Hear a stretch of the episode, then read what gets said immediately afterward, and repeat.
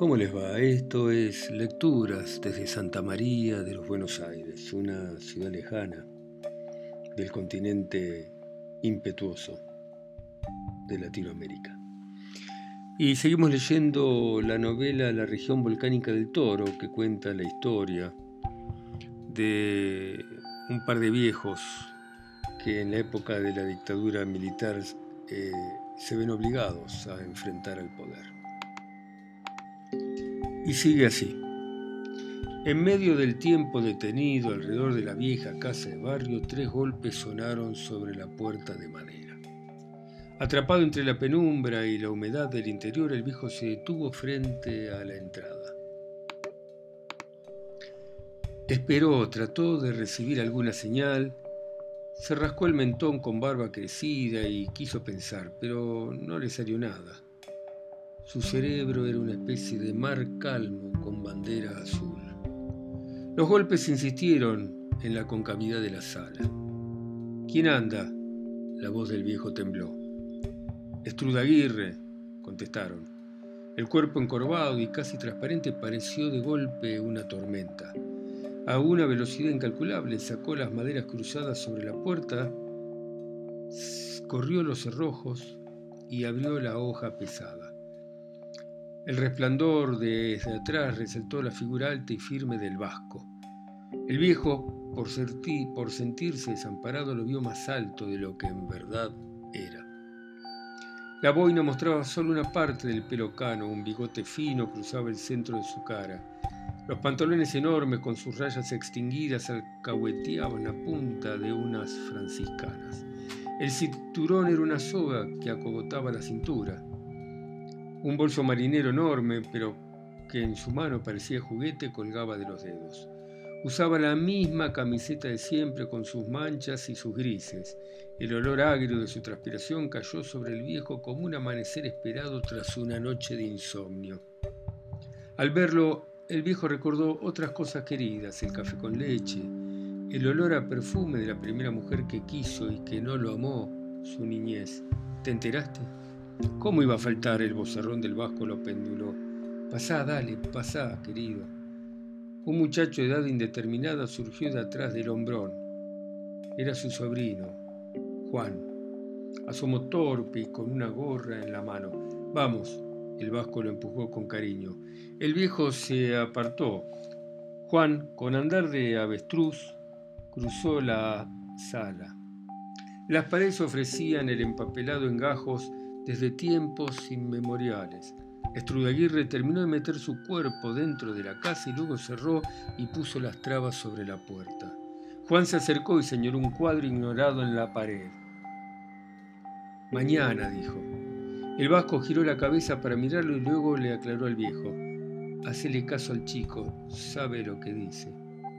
El anciano se paró al lado de Juan y observó la pintura.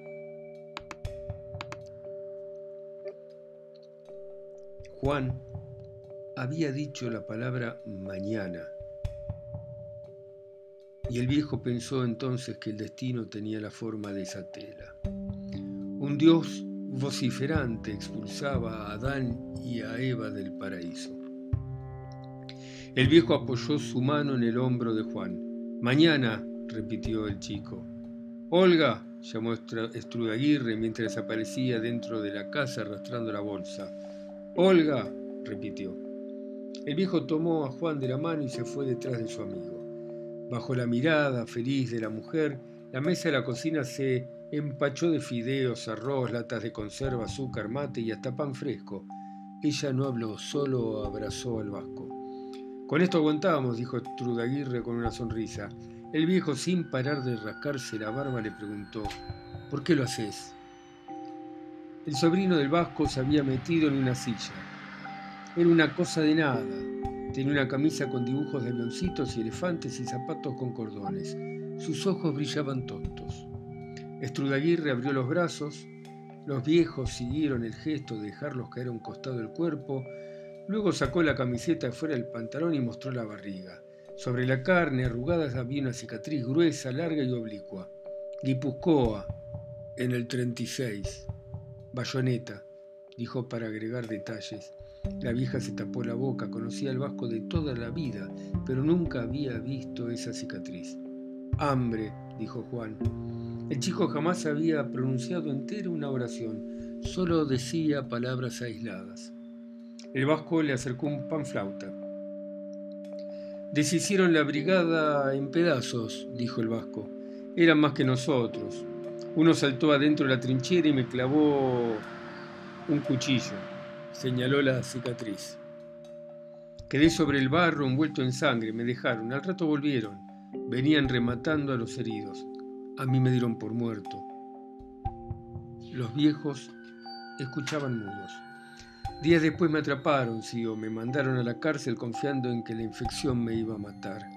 Me salvé, Condenado al fusilamiento, me fugué sobornando a los traidores de siempre. El viejo lo miraba. Había olvidado qué pregunta le había hecho. ¿Por qué? Estrudaguirre era un gigante. Porque uno está vivo mientras pelea, mientras zumban las balas en la tarde. He aquí que viene con las nubes y todo ojo verá, sentenció la voz infantil de Juan. Miraron cómo el chico mordisqueaba el pan. ¿Qué tiempo nos toca vivir? murmuró el viejo. ¿Qué tenemos? preguntó el vasco exaltado, frotándose los nudillos de las manos. Esta cosa para comer y mucho miedo. Las palabras del viejo parecieron dichas por otra persona. ¡Qué gracia! Sin miedo cualquiera vive. Estrudaguirre lo quiso animar.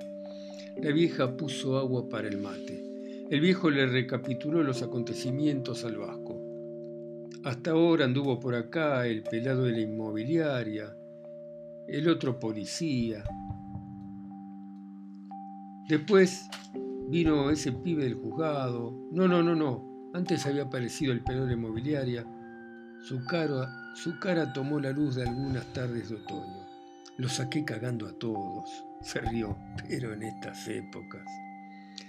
Se sentaron, el viejo se quedó interrogando el suelo con las piernas colgando. El vasco se sintió de nuevo frente a la historia, como en el 36. Afuera se detuvo un auto con unos tipos adentro. Llevaban anteojos oscuros. El que estaba en el asiento atrás se asomó por la ventanilla para ver mejor. Los cubría un cielo celeste mechado por unas pocas nubes y la calle estaba vacía. ¿Es caché? preguntó uno de los animales. El que estaba al volante, todo un troglodita de pelo largo y bigote, respondió, creo que sí. Tené cuidado. En general, estos pendejos no andan con vuelta. Prepara la máquina, por lo que putas. Zurdos de mierda, carajeó el otro delante, van a cagar fuego. Tranquilo, macho, de vez en cuando hay que obedecer, dijo el conductor mientras sacaba un sobre del bolsillo. El microcéfalo del asiento trasero le arrancó el sobre y lo partió en pedazos. El de adelante ni se animó a reaccionar. Esta guerra es nuestra, dijo mientras gatillaba la pistola y se la ponía detrás de la oreja. El otro le puso una mano en el brazo y le dijo, calmate, che, calmate. Somos nosotros, ¿no ves? Y señaló al que manejaba. Nosotros. Los ojos del de atrás se volvieron a acomodar. Nosotros, repitió el otro ya sereno, ¿ves? Guardó el arma con meticulosidad y luego se apretó los pardos. Perdonen, che, perdonen, se disculpó. Últimamente ni paramos. Tenés razón, pero no nos quejemos. Hay gente que no tiene laburo ni qué comer. Una vecina pasó arrastrando un changuito. Los tres le sonrieron. Desde la vereda no se veía la tonelada de armas largas que había en el piso del auto. Un gorrión gorgió. El del volante miró el pájaro en la rama y olvidando todo rencor le dijo al de atrás, Che gordo, señaló el árbol, ¿qué? Qué linda es la vida, ¿no? El automóvil se fue despacio por la calle despoblada. La vieja miró el agua en ebullición y pensó en la eterna disputa acerca de si el agua para tomar mate debe estar o no estar hervida. Acercó el termo, la bombilla y tomó asiento junto a su marido. Juan masticaba. ¿Qué vamos a hacer? preguntó mientras empezaba la ceremonia de tomar mate. Los viejos volvieron del viaje lejano de sus pensamientos. No sé. El anciano se tapó la cara con las manos. Plata no tenemos. Yo no puedo pagar esas cosas, ni el alquiler, ni las cuentas. Apenas nos alcanza para la comida, Olga. ¿Cómo hace la gente? se preguntó. La vieja puso más hierba y agua y le pasó el mate al vasco. ¿De qué gente hablas? se exasperó Estrudaguirre.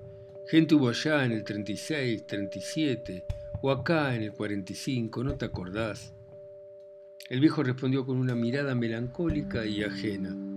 Aquellos eran tiempos, continuó el amigo. Conseguías trabajo, había solidaridad, respeto. Uno sentía la dignidad en el aire. Inspeccionó el suelo con resignación. Claro que estaba ella y estaba el general.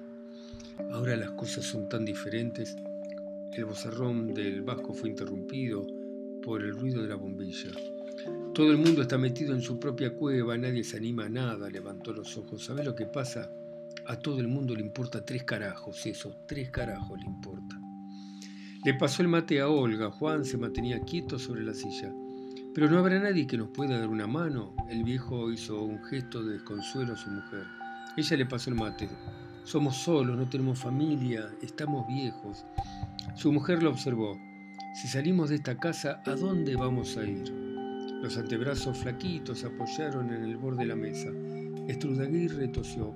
Por lo menos nos tenemos, dijo. Mate, pidió Juan. Se lo pasaron. Los cuatro parecían penitentes, quietos y simétricos como un patio con macetas y malbones.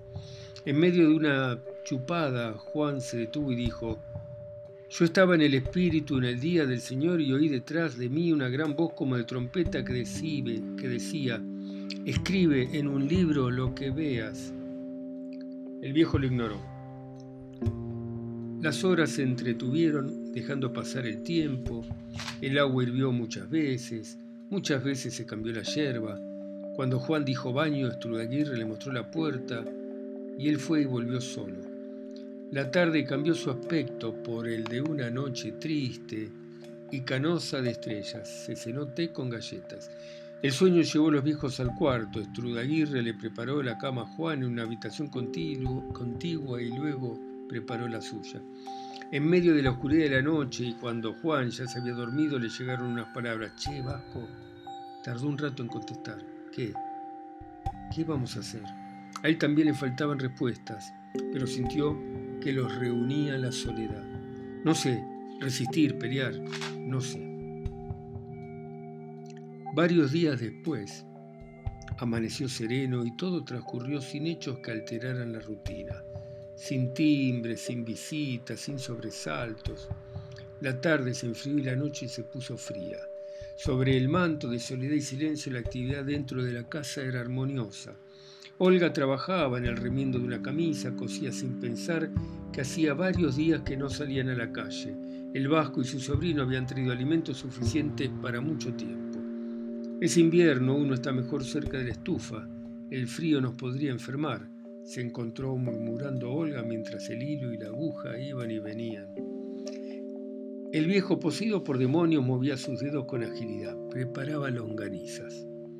Había salido al patio a mirar las primeras estrellas. Fue entonces cuando decidió que se acercaba el momento más adecuado para la fabricación casera de embutidos.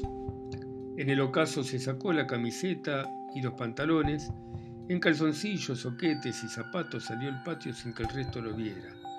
Los elementos necesarios los había guardado en una heladera descascarada y cubierta de óxido, tripa de vaca, carne de cerdo, nueces, almendras, ají, pasas de uva y condimentos.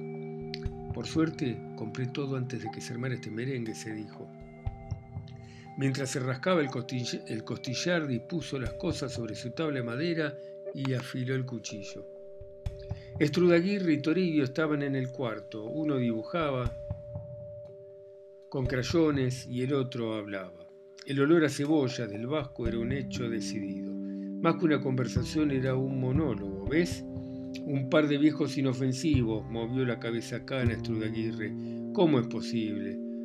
Uno va a la guerra, come basura, se va de su país pensando que las cosas en otra parte le van a ir mejor.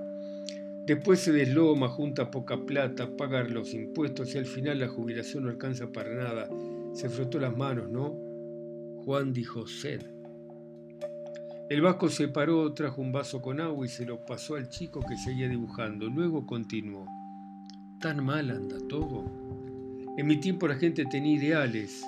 Creíamos tantas cosas que no se cumplieron pero por lo menos creíamos en algo. Se retorció la punta de los bigotes, no como ahora, te das cuenta, algunos tipos se creen dueños del país. Permaneció un rato pensativo y luego se preguntó, ¿será este mi tiempo todavía?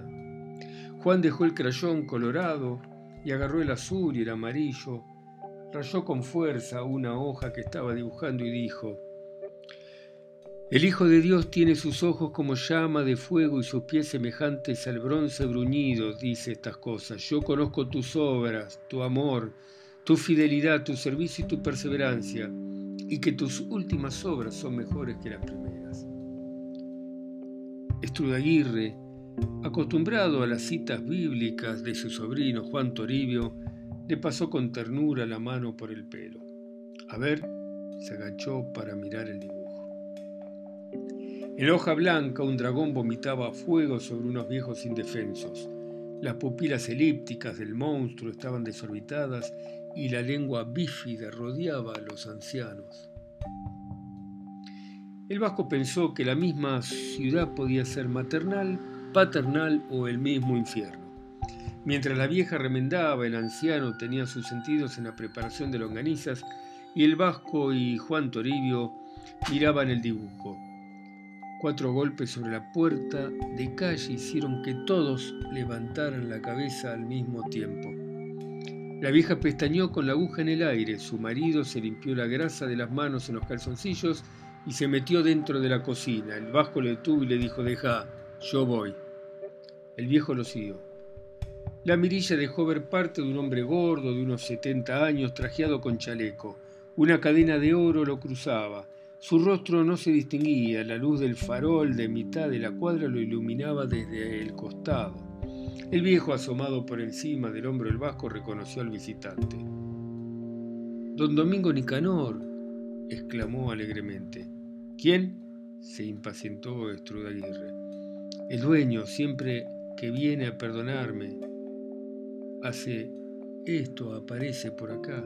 Son tantos los años que llevo, el viejo comenzó a levantar las trancas. Espere, espere. El vasco lo paró con una mano. ¿Qué quiere?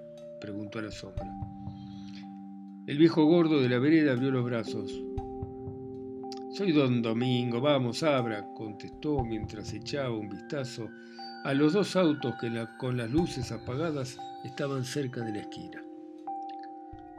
Los dos amigos adivinaron en la oscuridad de la sala. ¿Qué hacemos? Recordá lo que dijo Juan. Estrudaguirre señaló el cuadro. Nunca se equivoca el pibe, completó. El viejo en calzoncillos empezó a dar vuelta frente a la puerta. Abro yo, dijo el vasco y apartó las trancas y sacó los cerrojos. La luz escasa del farol de la calle se desplegó sobre la camioneta, sobre la camiseta del hombre. Estrudaguirre miró al dueño de la casa, la calle inhóspita, la ausencia de movimientos y los autos en la esquina. Ustedes, don Domingo, se colgó los pulgares del chaleco. Alguien que da la cara, dijo el vasco. Un amigo, no como otros que uno tiene que adivinar cómo son. El vasco se cruzó los brazos. Disculpe. Al ponerse costado, Estrudaguirre pudo ver los mofletes, los labios gruesos, un diente de oro, el pelo teñido y las manos de manicura. Uno de los autos de la esquina pestañeó con las luces. Don Domingo respondió con un saludo. Amigos también, dijo mirando el auto. Se preocupan por uno, ¿sabe? Algunos tipos le dan mucha importancia a la amistad, en cambio otros se miró las uñas.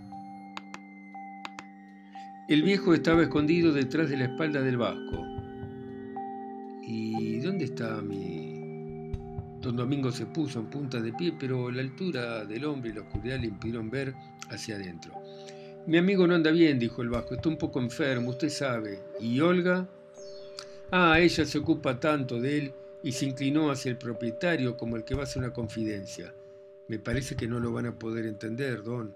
Ahora, si usted me dice a mí lo que necesita, quién sabe. Don Domingo Nicanor lo miró fijo, luego raspó el zócalo con la punta de sus zapatos.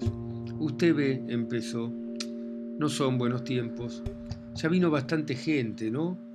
La inmobiliaria, la policía. el hombre que maneja mis propiedades. Hizo un gesto de disgusto, hasta tuve que ir al juez. ¿No vinieron del juzgado? Como la respuesta quedó colgando del vacío, continuó. Yo no quería, no quiero llegar lejos. Pero si permito que el mal ejemplo cunda, ¿qué hago? ¿Y qué hago con el resto de mis inquilinos? Aguirre se mostró imperturbable. El viejo escondido detrás de la espalda negó con la cabeza. El tufa sudor había obligado al dueño a sacar un pañuelo perfumado. El viento frío paseaba despacio frente a la puerta, las estrellas esperaban. Domingo, me dije al final. Después de todo, el viejo es tu amigo, tantos años en la casa, casi me, uno diría que forma parte de ella. Si vas vos, charlas con él, seguro que te entiende, entonces te paga lo que te debe y después se puede ir tranquilo, ¿no? El pañuelo tapaba la nariz del gordo. El viejo permaneció oculto detrás del vasco grandote tratando de pensar qué hacer. Estrudaguirre se restregó las manos. Lo que sucede es que mi pobre amigo está enfermo, miró al gordo con dureza, apenas le alcanza para los remedios. El viejo seguía negando. Pero, interrumpió don Domingo, haberlo sabido, le prestaba y luego me lo devolvía, con algún interés, ¿entiende? El olor a perfume del pañuelo era derrotado sin pausa por el tufo del vasco. Yo no sé, Strudaguirre se frotó la barbilla. El viejo desapareció a los saltos hacia el interior de la casa y empezó a hurgar en los bolsos de su amigo. Recordaba haber visto algo. Cuando encontró lo que buscaba, corrió hacia el patio. Entre las porquerías descubrió las latas de pintura, trabajó un rato indiferente a los pormenores de la charla del frente de la casa que seguía a la deriva y amenazaba con hundirse. Cuando el anciano finalizó su tarea, se fue de nuevo a la terraza. Abajo, frente a la puerta de la calle, flotaban las palabras de don Domingo Nicanor. Mire, don Domingo se mostró benévolo. Yo sé que no es fácil vivir, pero hay gente que puede hacer las cosas más difíciles aún. Miró hacia los autos. Usted me entiende, ¿no? Bueno, dejamos acá. Eh, espero que les esté gustando esta historia de los pobres viejos, el vasco y la gente que lo quiere sacar de la casa. Eh, bueno, mándenme un mensaje, cuéntenme, díganme algo. Nos vemos la próxima o nos escuchamos la próxima. Chao.